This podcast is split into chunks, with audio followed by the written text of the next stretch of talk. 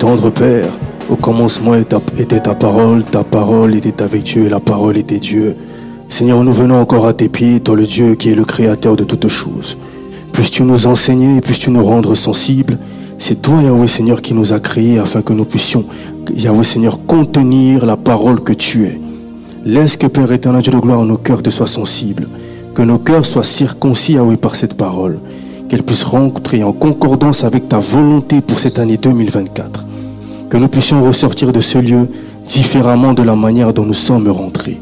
Remplis-nous encore par le biais de ta parole, enseigne-nous, instruis-nous, afin que nous puissions marcher selon ta volonté parfaite, en nouvelle qualité de vie. Circoncis nos cœurs par le biais de ta parole. Que ce ne soit pas une parole vaine, des mots vains qui soient prononcés, mais que cela puisse directement émaner de la source de la vie que tu es. Tu as dit, je suis le chemin, la vérité et la vie. Seigneur, nous voulons la vie encore ce soir. Laisse que Père éternel, Dieu de gloire, des, assoiffés puissent être remplis par toi. Laisse que ta vie, Yahweh Seigneur, puisse émaner de ce moment. Laisse que Père éternel, Dieu de gloire, nous puissions boire au rocher que tu es. Que nous puissions être abreuvés maintenant. Nous ne sommes pas venus pour voir un homme entendre un homme, mais il y a un Dieu qui parle, et c'est lui que nous sommes venus entendre. Nous sommes venus, Père éternel Dieu de gloire, entendre tes oracles, entendre tes instructions. Chacun de nous, car chacun de nous a quelque chose à recevoir de ta part. Nous ne sommes pas remplis, à Seigneur, totalement, mais nous nous présentons à toi comme des vases vides, que seule ta parole peut remplir, toi qui es le divin potier. Nous voici maintenant à tes pieds en attente, Yahweh Seigneur, de ton mouvement, en attente de quelque chose de ta part. Dans ta parole, Père éternel, Dieu de gloire, il y a la guérison. Dans ta parole, il y a la délivrance. Dans ta parole, il y a la restauration. Dans la parole, Père éternel, Dieu de gloire, il y a l'établissement. Dans ta parole, Père éternel, Dieu de gloire, il y a la puissance. Il y a la lumière. Éclaire-nous. Ton serviteur a dit que ta parole est une lampe à ses pieds et une lumière sur ses sentiers. Que ta parole nous éclaire, illumine les yeux de nos cœurs par le canal de ta parole. Nous te laissons toute la place maintenant, règne en majesté. Et que tous ceux qui ne confessent pas ton nom puissent s'en aller maintenant promptement dans le nom puissant de Jésus. Que ton atmosphère règne, que ta paix règne, que ta gloire règne parmi nous. Que l'homme disparaisse, que la chair disparaisse et que seule la divinité que tu incarnes, Yahweh, puisse se manifester maintenant.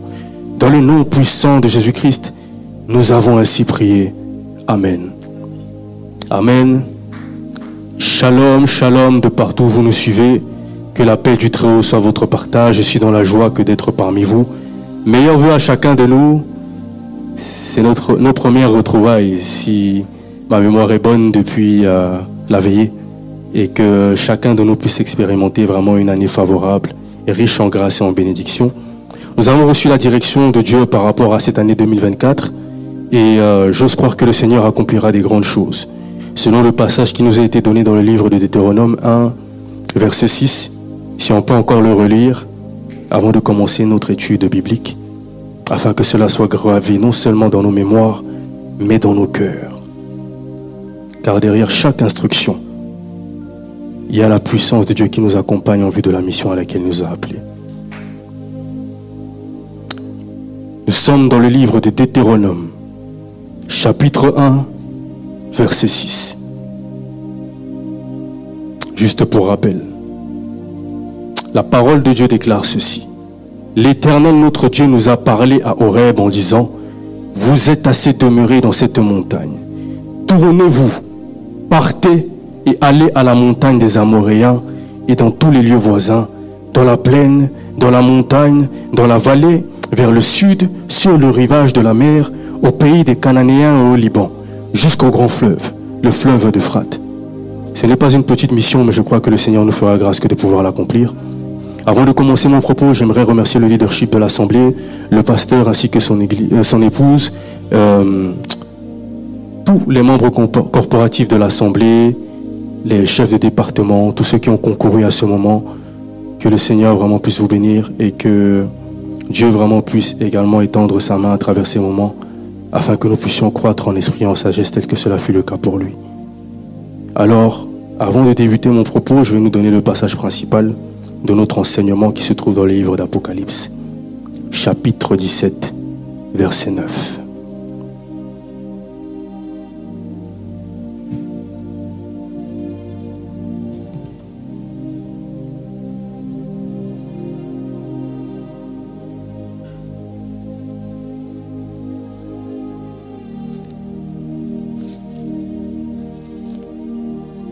Apocalypse chapitre 17 à partir du verset 9.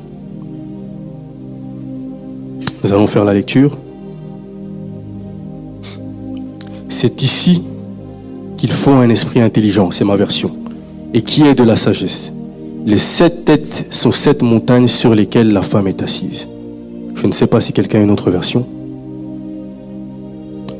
C'est ici l'intelligence qui a de la sagesse. Les sept têtes sont sept montagnes sur lesquelles la femme est assise. Alors, tout au long de cet enseignement, nous allons d'abord procéder par l'introduction qui nous permettra ensuite de pouvoir comprendre la direction que le Seigneur veut nous donner à travers celui-ci. Ensuite, nous allons présenter les sept montagnes dont parle ce passage. Nous allons également développer la raison pour laquelle nous devons les infiltrer les posséder et comment le faire par la grâce du Seigneur. Avant de pouvoir justement continuer mon propos, je vais d'abord aller dans le livre de Genèse, livre des commencements, car sans aller par là, nous n'allons pas comprendre la suite. On va commencer à partir de Genèse. Je vais prendre le chapitre 3 concernant la chute de l'homme.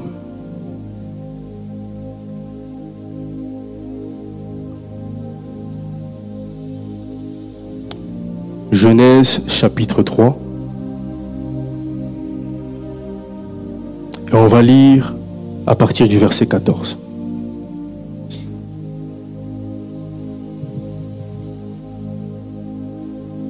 La parole de Dieu déclare ceci.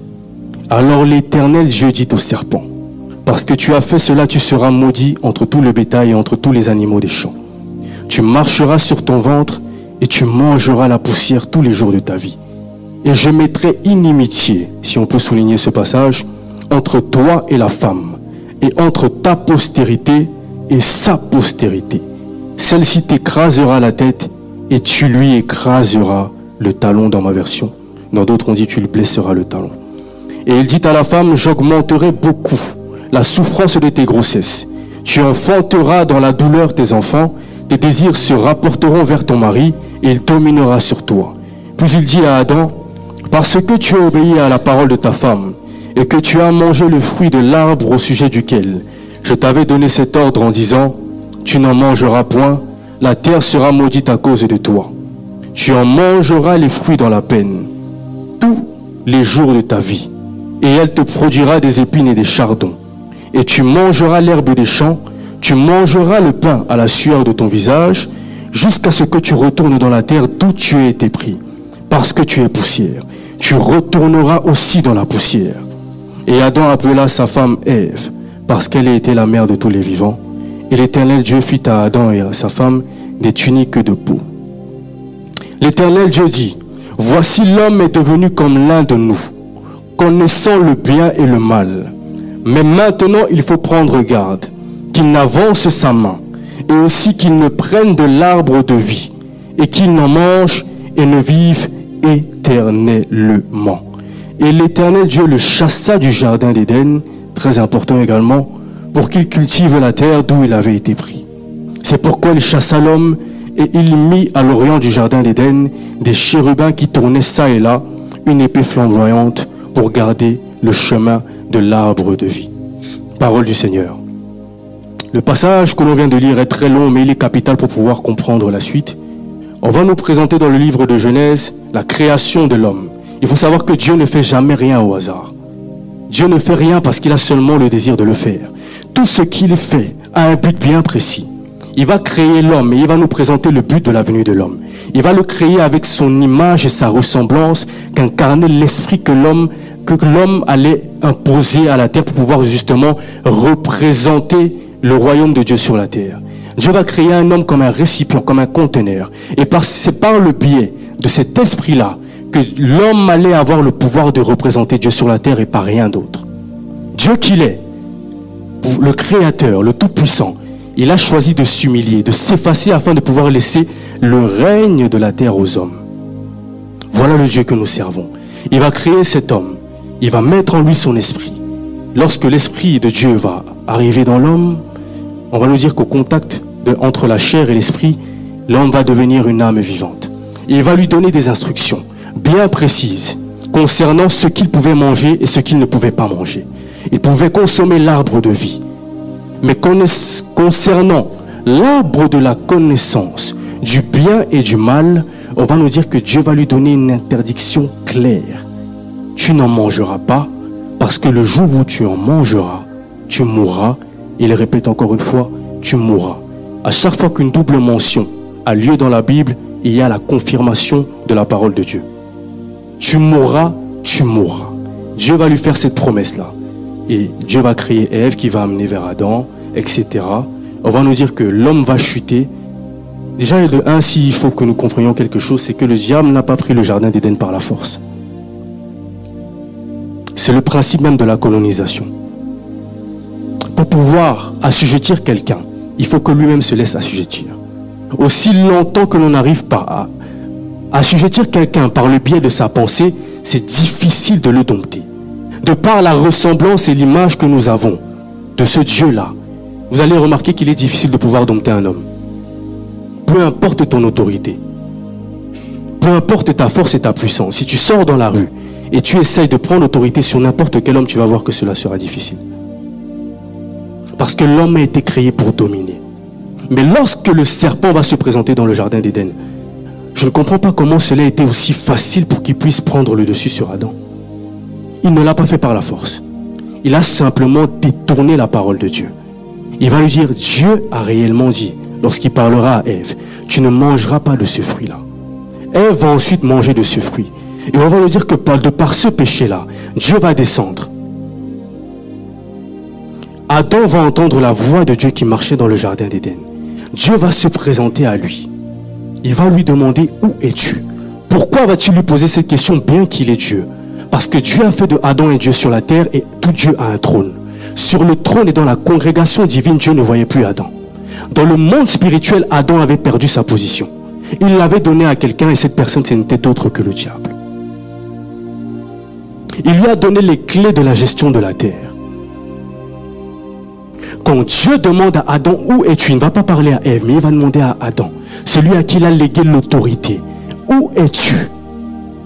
Adam va lui dire, j'ai entendu ta voix du milieu du jardin et je me suis caché. Ensuite, Dieu va prononcer ses jugements. Une fois qu'il va les prononcer, il va dire à la femme, je mettrai inimitié entre ta postérité et la postérité de ce serpent qui t'a trompé. On voit tout de suite qu'il y a un antagonisme qui est prononcé entre deux entités la postérité de la femme et la postérité du serpent. C'est là que le combat spirituel prend naissance. Avant même que cette postérité ne vienne, quelque chose avait été prononcé sur elle. Avant même que les enfants d'Adam et d'Ève ne puissent venir par la suite, il y avait déjà une sentence qui pesait sur leur tête. Leur jour sur la terre n'allait pas connaître la paix qui avait été prédisposée par Dieu au commencement, à cause de la chute de l'homme. Et on va nous dire que Dieu va les chasser du jardin d'Éden, pas d'Éden.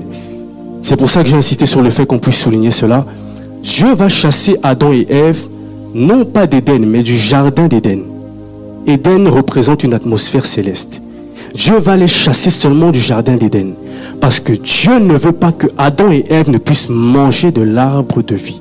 Parce que s'ils en mangent, ils seront condamnés éternellement. Or, ce n'est pas le but de l'homme, de Dieu. Le but de Dieu vis-à-vis de l'homme, c'est qu'il puisse y avoir la rédemption qui soit effective par la suite. Donc Dieu va le préserver en le mettant hors du jardin d'Éden, mais ne le chassera pas définitivement de sa présence. Il va demeurer en Éden, dans l'atmosphère céleste que Dieu avait configurée pour l'homme. Mais on va nous présenter un drame par la suite, dans le livre de Genèse 4, si nous poursuivons. On va voir un drame terrible qui est important pour la direction que nous allons prendre. Genèse 4, je pense que nous avons le temps de lire. On va lire à partir du verset 6. Et l'Éternel dit à Caïn, pourquoi es-tu irrité et pourquoi ton visage est-il abattu? Si tu agis bien, tu relèveras ton visage, et si tu agis mal, le péché est couché à la porte. Or, ses désirs se portent vers toi, mais toi, tu as dans ma version, seigneurie sur lui. Or, Caïn parla à Abel son frère, et comme ils étaient dans les champs, Caïn se jeta sur Abel son frère et le tua. L'Éternel dit à Caïn, où est Abel ton frère? Et il lui répondit, je ne sais, suis-je le gardien de mon frère? Et Dieu dit, qu'as-tu fait La voix du sang de ton frère crie de la terre jusqu'à moi. Maintenant donc, tu seras maudit de la terre qui a ouvert sa bouche pour recevoir de ta main le sang de ton frère. Quand tu cultiveras la terre, elle ne te donnera plus son fruit.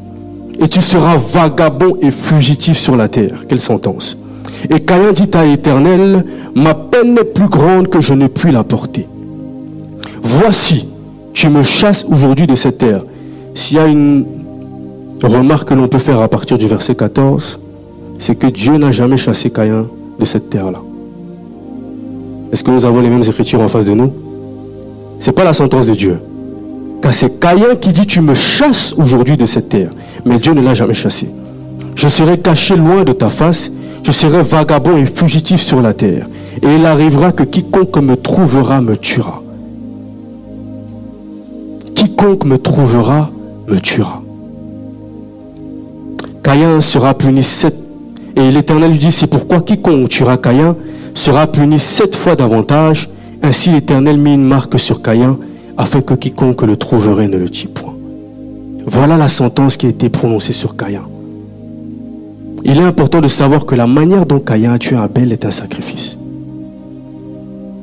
De par le fait que Dieu n'ait pas approuvé ni Caïn, ni son sacrifice, on voit que le mal s'est couché à sa porte. Et pire encore que ses désirs se sont portés vers lui. On va nous dire qu'à cause de la jalousie qu'il a ressentie, il va attirer son frère dans les champs. Il va lui parler. Et par la suite, il va le tuer. Ce qui n'avait jamais été prévu par Dieu. On voit les conséquences du péché d'Adam. De par leur chute, le mal est inauguré sur la terre et on voit le premier meurtre qui a lieu. Or, on va nous dire dans le livre de Luc, chapitre 49, que le sacrifice d'Abel, Abel est mort comme un sacrifice. Il est mort comme un sacrifice et c'est son propre frère qui l'a tué. Raison pour laquelle nous voyons souvent dans les assemblées que le danger qui nous côtoie tous les jours ne vient pas forcément de l'extérieur bien trop souvent, il vient de l'intérieur. Ce n'est pas un homme venu d'ailleurs qui a tué Abel, mais c'est son propre frère de sang. Son propre frère de sang l'a attiré dans les champs. Par simple jalousie, Abel n'a rien fait à Caïn. Ni en parole, ni en acte, ni en pensée. Du simple fait qu'il ait été agréé par Dieu, ça va suffire à Caïn pour désirer sa mort. Aujourd'hui, on entend parler du poison dans les assemblées. On empoisonne les serviteurs de Dieu, on empoisonne les enfants de Dieu pour un oui ou pour un non, sans pour autant qu'un mal ait été commis, sans pour autant qu'un ait offensé qui que ce soit. Cela n'a pas commencé aujourd'hui, mais on voit que cela était le cas bien avant que nous ne venions sur la terre.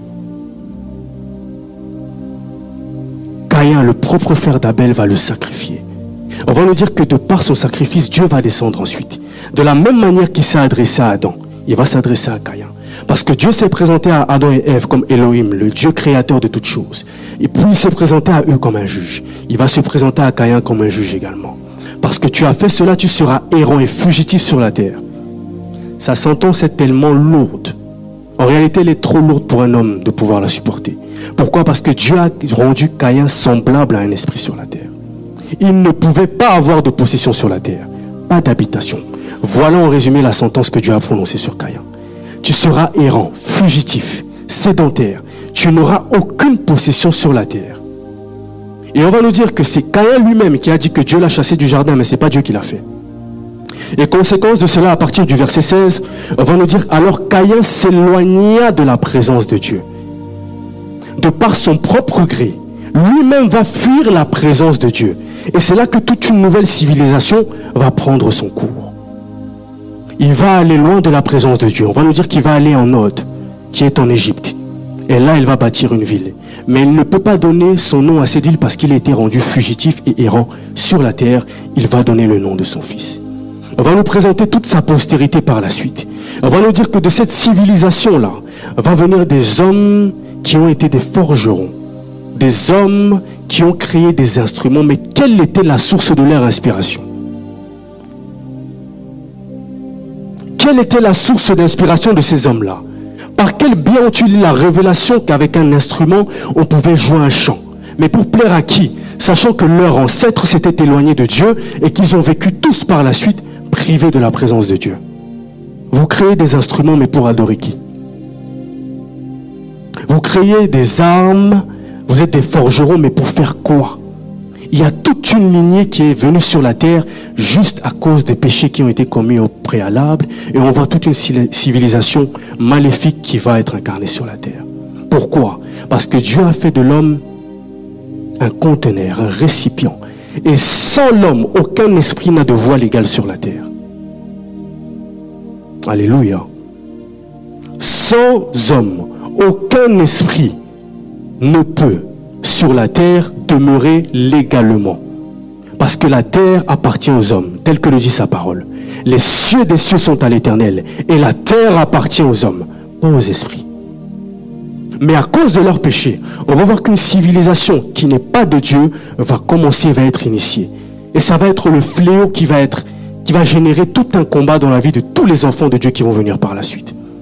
La plupart des guerres spirituelles, des guerres que David a rencontrées étaient premièrement spirituelles. Toutes les guerres par lesquelles les enfants d'Israël sont passés étaient premièrement des guerres à caractère spirituel. Raison pour laquelle les divinités païennes étaient souvent invoquées lors de ces guerres-là. Alléluia. Avant d'aller même là-bas, je vais, déjà commencer toujours dans le livre de Genèse. Parce qu'il faut que nous puissions suivre un fil conducteur. On va prendre Genèse chapitre 10 verset 9.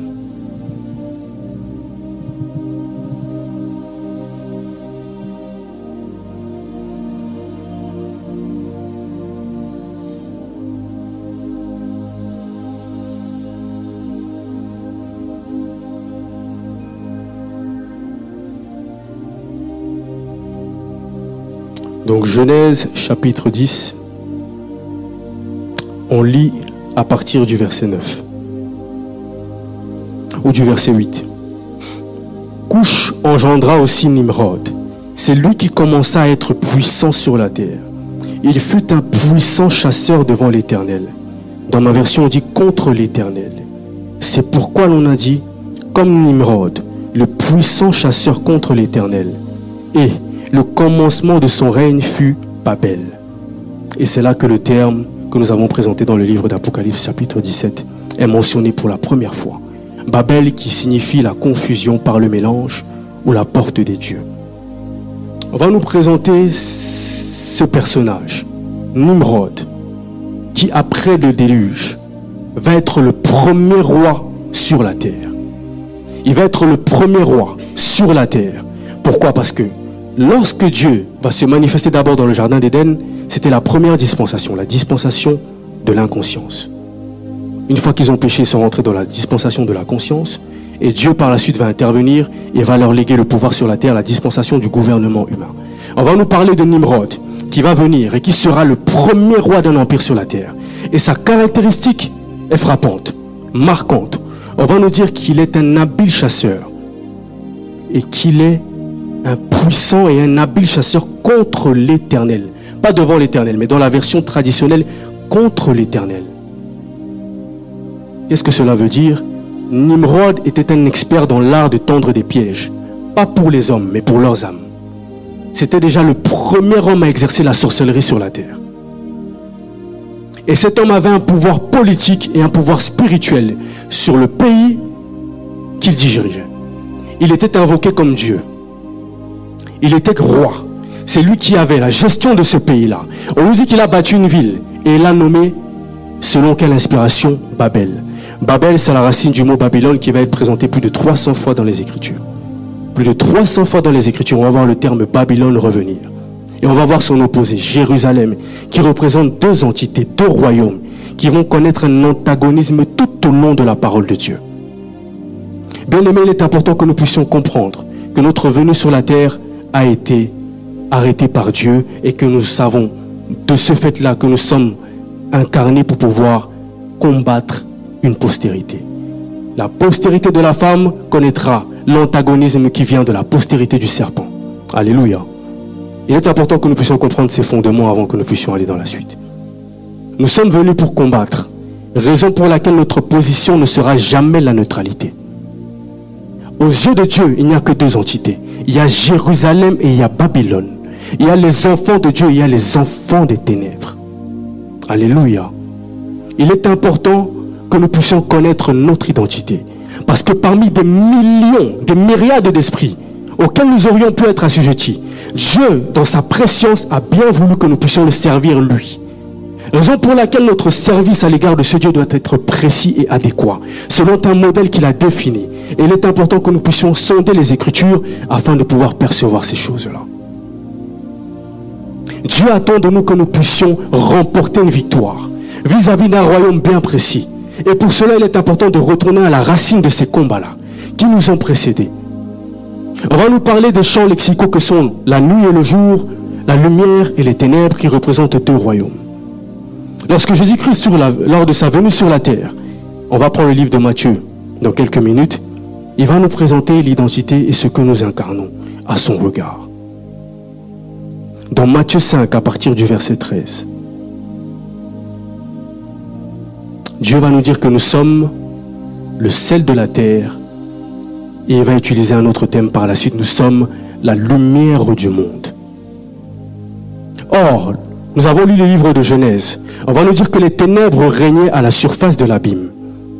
Mais Dieu, pour pouvoir pallier à ce problème, a dit que la lumière soit.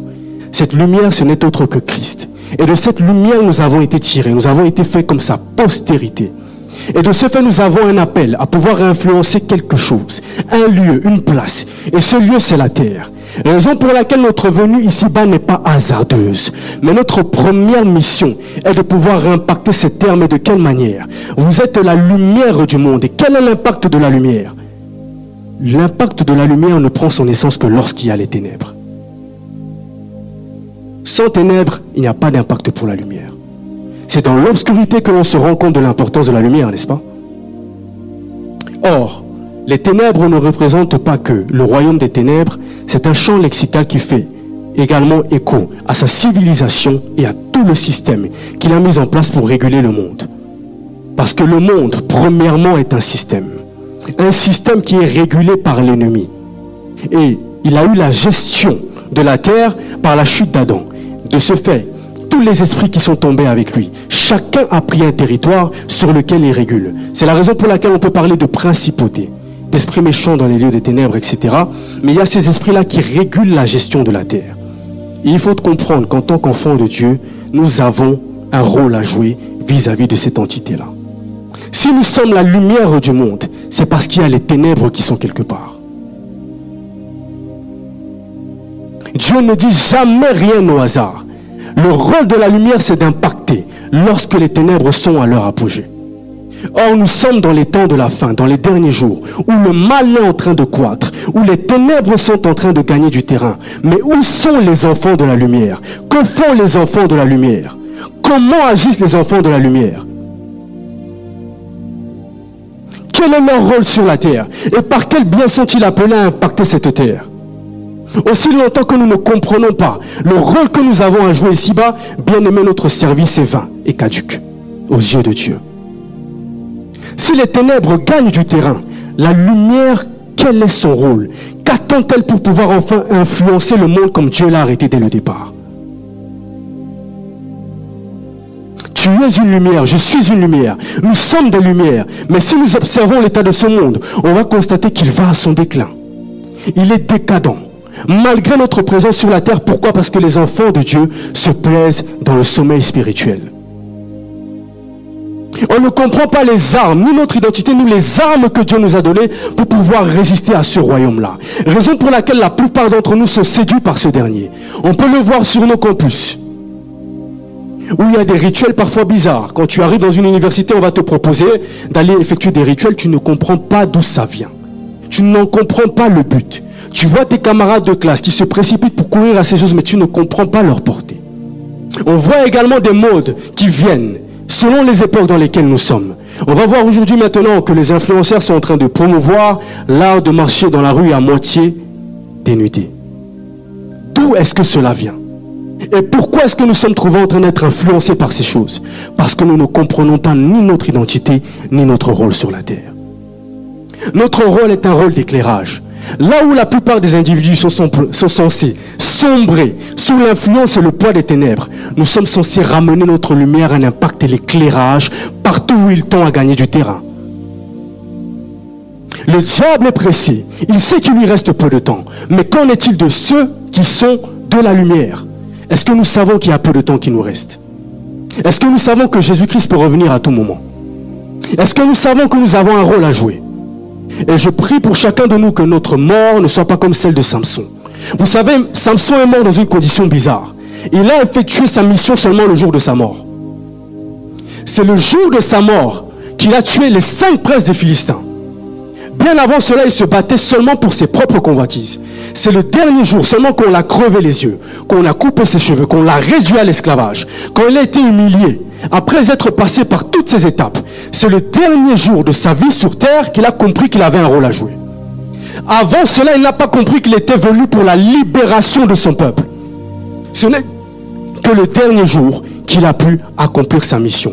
Et nous, j'aimerais pour chacun de nous qui entend cette parole que ce ne soit pas notre cas, mais qu'à compter de ce jour, nous puissions marcher différemment. Savoir que partout où nous serons, nous sommes appelés à avoir une influence. Dieu ne présente pas cette caractéristique-là en vain. Il va nous dire encore en amont que nous sommes le sel de la terre. Or, la force du sel de la terre, c'est la conservation. Là où le sel est utilisé, c'est pour la conservation d'un aliment. Outre cela, là où le sel est employé, c'est également pour sa capacité d'infiltration. L'une des plus grandes forces du sel, c'est que partout là où il est établi, il a la force de pouvoir s'y infiltrer. Que ce soit dans l'eau, dans le roc, dans le sol, dans la mer, l'eau aura toujours une voie pour pouvoir s'infiltrer et ainsi amener son influence là où il se trouve. Et c'est ce que nous sommes appelés à faire. Avant d'aller dans les sept sphères d'influence que nous sommes appelés à infiltrer et à dominer, il faut que nous puissions comprendre notre identité. Parce que les facultés qui en incombent sont attachées à ces réalités-là. Le sel de la terre ne prend son essence que lorsqu'il infiltre quelque part. Et son impact est tellement grand que même en quantité minime, il peut avoir une incidence majeure. Ainsi, vous pouvez mettre une petite poignée de sel dans la sauce, mais on ne dira jamais que la sauce ou que le sel a été saucé, mais on dira que la sauce a été salée. On peut mettre un peu de sel dans l'eau, mais on ne dira jamais que le sel a été mouillé, mais que l'eau a été salée. Le sel a un impact tellement considérable. Et nous sommes des hommes qui sont appelés à avoir un impact dans tous les domaines séculiers de la vie, et même dans le sacerdoce que nous effectuons en Christ. Jamais notre service n'a été appelé à être en vain, stérile, mais il est appelé selon Dieu à être productif. Partout où un enfant de Dieu se trouve, le royaume des ténèbres doit le sentir. Le royaume des ténèbres doit sentir à compter de ce jour la présence et la manifestation d'un enfant de Dieu quelque part. Il est temps que là où tu te présentes, on puisse dire qu'il y a un enfant de Dieu qui est ici. Même dans ton silence, on pourra témoigner qu'il y a un enfant de Dieu qui est ici. Pourquoi? Parce que l'atmosphère change. Est-ce que vous savez que nous sommes des porteurs d'atmosphère? Vous savez que nous sommes des porteurs d'atmosphère. Là où le mal règne, là où tu te présentes, l'atmosphère change. Raison pour laquelle Jésus-Christ, lors de sa venue sur la terre, on va nous dire qu'il y avait un homme ou une maman qui marchait avec le cadavre de son fils dans un cercueil. Mais lorsqu'elle a rencontré Jésus-Christ, l'atmosphère a changé. Le cortège de la mort a rencontré le cortège de la vie. Et on va nous dire que celui qui était dans le cercueil a repris vie aussitôt. Là où tu te présentes, la mort n'a point de place. Là où tu te présentes, la sorcellerie n'a plus d'effet. Pourquoi? Parce que tu portes la divinité en toi. Tu es une source de bénédiction, que tu sois silencieux ou en train de parler. C'est la raison de notre venue sur la terre. Nous sommes appelés à être des hommes ayant une grande influence. Et je crois que cette année, nous aurons de l'impact dans les domaines séculiers de la vie. Parce que Dieu ne nous a pas appelés à seulement le servir et impacter l'Église, mais nous a appelés en dehors de l'Église. Nous sommes tirés hors du monde pour pouvoir impacter le monde. Reprenons les passages de l'Écriture que nous venons de lire. Nous sommes quoi? Le sel de Dieu nous a tirés du monde en tant qu'ecclésia. Mais l'impact que nous avons, c'est dans la terre, sur la terre, au milieu de nos frères et sœurs, de ceux qui confessent Jésus-Christ comme Seigneur et Sauveur et de ceux qui sont des occultistes et des sorciers. Jamais nous n'avons été appelés à les craindre. Parce qu'il y a une inimitié qui a été placée entre nous et eux, nous sommes appelés à les dominer. Raison pour laquelle Dieu dira à Ève, tu écraseras la tête du serpent. Cela s'est réalisé lorsque Jésus-Christ est venu. Il est mort à la croix. Il a récupéré les clés de la mort du séjour des morts. Il a donné à son Église qui, était incarnée en pierre. Il va lui dire, tu es pierre. Sur cette pierre, je bâtirai mon Église. Pourquoi? Pourquoi est-ce qu'il va parler d'Église seulement à ce moment-là? Aucun impact. Qu'en est-il dans les zones dans lesquelles le Seigneur nous a placés? Dieu ne nous place jamais dans un endroit pour un but. Est-ce que nous savons ces réalités-là? Ton lieu de travail est un lieu où tu dois représenter le témoin qu'a voulu Dieu pour son service lorsqu'il t'a créé. Nous sommes appelés à être des témoins, mais on ne peut pas être témoin aussi longtemps que nous n'avons pas vécu, compris la mission de Dieu et vécu les réalités qu'il a planifiées pour nous d'avance. Et celle de Dieu. C'est ça une principauté. Une principauté est un prince en territoire. Lorsqu'il vient et cherche un homme par lequel il va passer pour pouvoir influencer un lieu, une nation, des villes, un royaume. Et c'est par ce biais-là que le, diable établit son royaume et permet qu'il puisse avancer à grands pas. Mais lorsqu'il s'agit de Jésus-Christ, c'est à travers toi, c'est à travers l'Église qu'il passe pour pouvoir influencer la terre et la conserver. Parce que le jour où nous serons tous enlevés, c'est là que la corruption de la terre va s'aller de manière croissante. Si la terre est préservée jusqu'à maintenant, c'est parce que l'Église est encore sur la terre. Et c'est là que le rôle de conservation nous incombe. Nous avons un rôle tellement majeur. Aussi longtemps que nous sommes sur la terre, Dieu ne peut pas la détruire parce que nous sommes appelés à conserver cette terre-là. Nous sommes le bon fruit de cette terre. Nous sommes les prémices de Dieu sur cette terre. Nous sommes ses représentants. C'est le rôle majeur que Dieu a donné à l'homme lorsqu'il a créé, qu'il porte notre image et notre ressemblance. Alléluia. Il nous a créés comme des récipients de son esprit, afin que nous puissions gouverner. Ce n'est pas au royaume des ténèbres que Dieu a donné la domination. Ce n'est pas au royaume des ténèbres que Dieu a demandé d'être productif. C'est aux enfants de Dieu. Mais comment se fait-il que le royaume des ténèbres avance à aussi grands pas? Parce que nous ne comprenons pas le rôle que nous avons à jouer ici-bas sur la terre. C'est une responsabilité tellement grande. Et le jour que nous comprendrons ces réalités, bien aimés, nous vivons changer. C'est la raison des enseignements. Les enseignements qui sont donnés sont donnés pour transformer l'homme. Parce que la prédication élève notre foi. Mais l'enseignement, c'est réellement le canal par lequel Dieu passe pour nous transformer à son image en vue que nous puissions la porter partout là où nous serons. Lorsque nous recevons un enseignement, même si tu ne le comprends pas directement, ton esprit capte certains, certains éléments qui lui permettent de pouvoir opérer dans la dimension dans laquelle Dieu l'attend. C'est la raison pour laquelle il est capital de toujours être en contact, non seulement avec la parole de Dieu lorsque nous la lisons, mais lorsque nous nous présentons dans l'assemblée. Parce qu'il y a des choses que nous ne comprendrons pas à l'instant même. Mais notre esprit est en train d'être régénéré. Il se ressource. Nous ne comprenons pas le rôle, mais c'est lorsque nous sortons que nous comprenons l'impact que nous avons.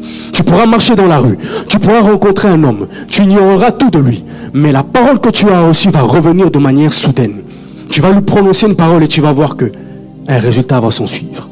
Je me rappelle d'un frère qui venait à peine d'être converti. C'est la première fois qu'il mettait son pied dans l'église. Il a entendu parler de l'amour de Dieu. Il n'a pas compris directement, mais lorsqu'il est sorti, il a rencontré un homme. Il n'a pas compris pourquoi. Il s'est arrêté devant cet homme. Il n'a pas compris pourquoi Dieu voulait absolument qu'il parle à cet homme-là. Il a juste prononcé deux paroles. Jésus t'aime. Et cet homme s'est fondu en larmes. Il a fondu en larmes. Il a pleuré. Il s'est mis à genoux. Il a dit, c'est la parole que j'attendais toute la journée. Je me suis dit, si Dieu peut utiliser une personne qui est venue pour une seule fois à l'église, avec des mots aussi simples, mais qu'en est-il de nous? Qu'en est-il des enfants de Dieu qui tous les jours sont au contact de cette parole, qui hebdomadairement font l'effort, fournissent l'effort de lire la parole de Dieu et de se présenter dans sa présence? Qu'en est-il de l'impact qu'ils auront dans la société? Pourquoi? Parce que nous sommes appelés à pouvoir transformer la société dans laquelle nous sommes établis. La société ne sera toujours l'image que de l'Église qui est présente au sein de cette dernière. Si l'Église est improductive, nous allons voir que la société va être tellement décadente. On pourra voir comme aux États-Unis, qu'on promouvoit des lois qui permettent de pouvoir sécuriser une certaine catégorie de personnes dont je ne mentionnerai pas le nom, un lobby bien particulier. On va voter des lois pour les sécuriser. On va voter des lois pour pouvoir promouvoir certaines antivaleurs. Pourquoi? Parce que l'Église n'est pas encore entrée dans sa dimension plénipotentielle. Lorsque l'Église rentre dans cette dimension-là, bien aimé, les barres ferment, les bois de nuit ferment, on va voir que les bois de nuit vont se vider peu à peu. On va voir que les bars vont fermer peu à peu. Pourquoi? Parce que les gens auront soif réellement de pouvoir rencontrer ce Dieu-là. Par ton canal et par mon canal. Par ce que tu dégages, par les paroles que tu communiques, par l'attitude et ta posture lorsque tu es confronté à certains problèmes, on va voir qu'il y a réellement un besoin qui se crée vis-à-vis des personnes qui t'entourent, de pouvoir rencontrer ce Dieu-là. C'est à partir de ce moment que cette soif va naître, que cette soif va être suscitée. On va nous parler de Joseph en Égypte. Regardez l'impact que ce serviteur de Dieu a eu. Lui qui a connu la prison, l'humiliation, il va aller jusqu'à être gouverneur dans un pays étranger. On va nous parler de Daniel qui était aux côtés du roi, qui a refusé le poste de gouverneur. Pourquoi? Parce qu'il était consacré à l'éternel. Il ne voulait pas qu'on puisse le priver de sa vie de prière et de consécration vis-à-vis -vis de Dieu, parce qu'il savait que cela était prioritaire pour avoir de l'impact à Babylone.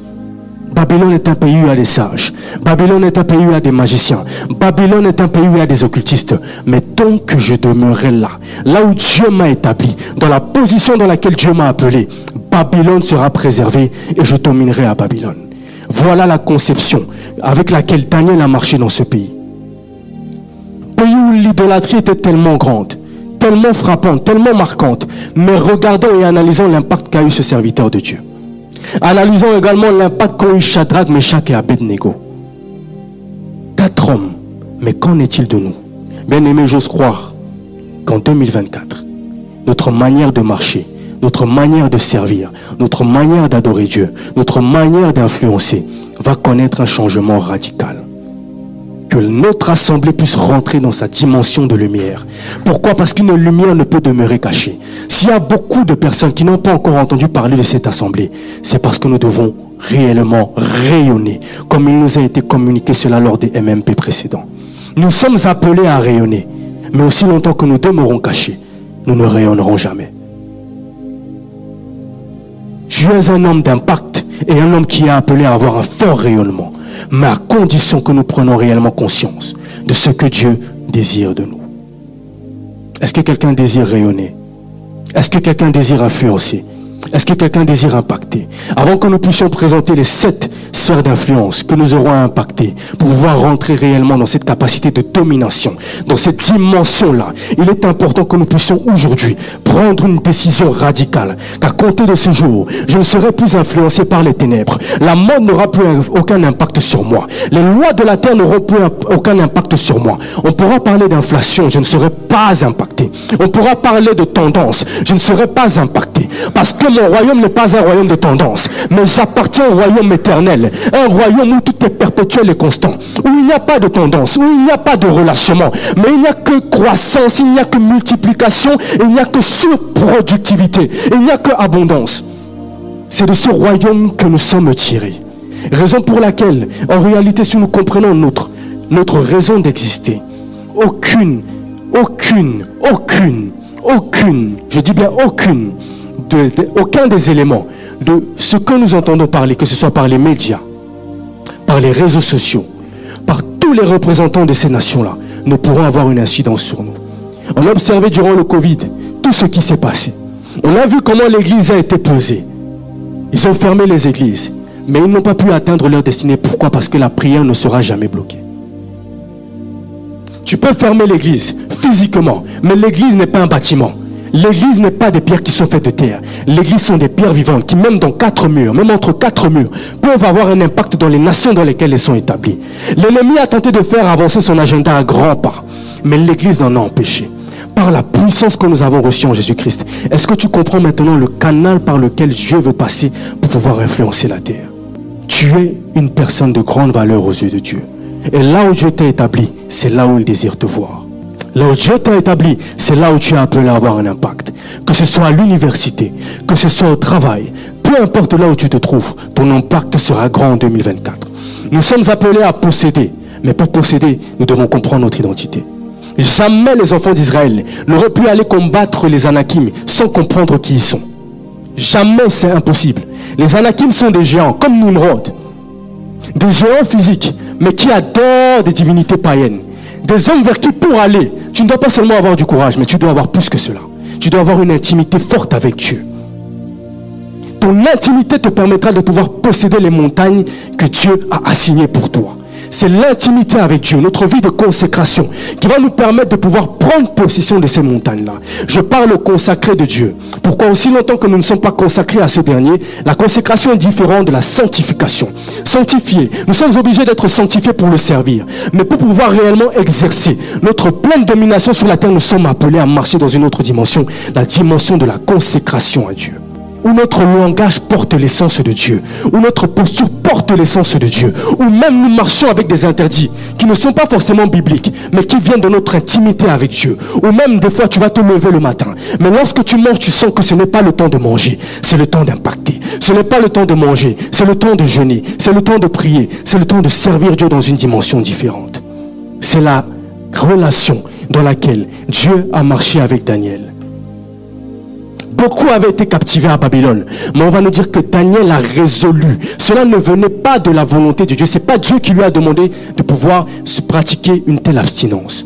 Mais on va nous dire que lui-même va prononcer cela sur sa vie. Moi, je ne me souillerai pas avec les mets de la table du roi. C'est ça la consécration. Quand tu sais ce à quoi tu as appelé, tu peux prendre des décisions qui vont te permettre de pouvoir te disposer en vue d'avoir un impact et en vue de pouvoir maximiser la mission à laquelle tu as été appelé à marcher pour le royaume de Dieu. Nous sommes des serviteurs d'un royaume. Et en qualité de serviteurs de ce royaume-là, nous devons comprendre les principes. Parce que chaque royaume a une constitution, chaque royaume a des principes. Si nous obéissons à ces principes, la conquête sera grande et populaire. On entendra parler de cette assemblée dans une dimension différente. Et on pourra réellement, enfin, matérialiser la victoire que Jésus-Christ a accomplie sur la croix il y a plus de 2000 ans. À condition de notre consécration. La consécration, en temps normal, est appelée à être le partage de chacun de nous. Mais aujourd'hui, c'est rare de voir des personnes consacrées à l'éternel. Pourquoi? Parce que nous prenons plaisir aux choses de la chair. Nous sommes influencés par le monde. Nous sommes influencés par ses vertus. Nous sommes influencés par tout ce qu'il implémente en vue de pouvoir nuire à la croissance et à l'expansion de la volonté de Dieu sur la terre. Alléluia. Alléluia. Je ne sais pas si tu as compris cette réalité. Je ne vais pas nous prendre plus de temps. On va se lever. Je ne sais pas s'il y a des questions avant que nous puissions passer au temps de la prière. Donc tu as parlé de deux entités au début, tu as parlé de la postérité de la femme et tu as parlé de la postérité du serpent. Tu les as mis en image, tu as parlé de deux autres entités parallèles. Tu as parlé de deux autres, entités parallèles, Babel et Jérusalem, qui sont en combat du début euh, pratiquement jusqu'à la fin. Est-ce qu'on pourrait dire, enfin pratiquement jusqu'à la fin des Écritures de la Bible, est-ce qu'on peut dire, on pourrait dire aujourd'hui, on pourrait dire qu'aujourd'hui en image que Babel et Jérusalem sont encore en conflit de manière que ce soit générale dans le monde politique, économique, autre? Oui. Oui, clairement la Bible l'évoque et le présente. Quand on lit par exemple le livre d'Apocalypse, on va voir que la terre sera détruite justement à cause de cette réalité-là. Parce qu'il y aura toujours cette descendance qui sera là. C'est seulement lorsque Dieu va juger la terre, va juger les hommes, que l'Église ira avec lui dans l'éternité et que les enfants justement représentant cette postérité-là seront détruits, jugés dans le lac de feu, que cela prendra fin. Donc jusqu'à la fin de cette terre, il y aura toujours cet antagonisme. Il y aura cette guerre entre les enfants de Dieu et les enfants du prince des ténèbres. Je ne sais pas s'il y a une autre question. Amen. Alors on va se lever, on va prier pour les quelques minutes qui nous restent.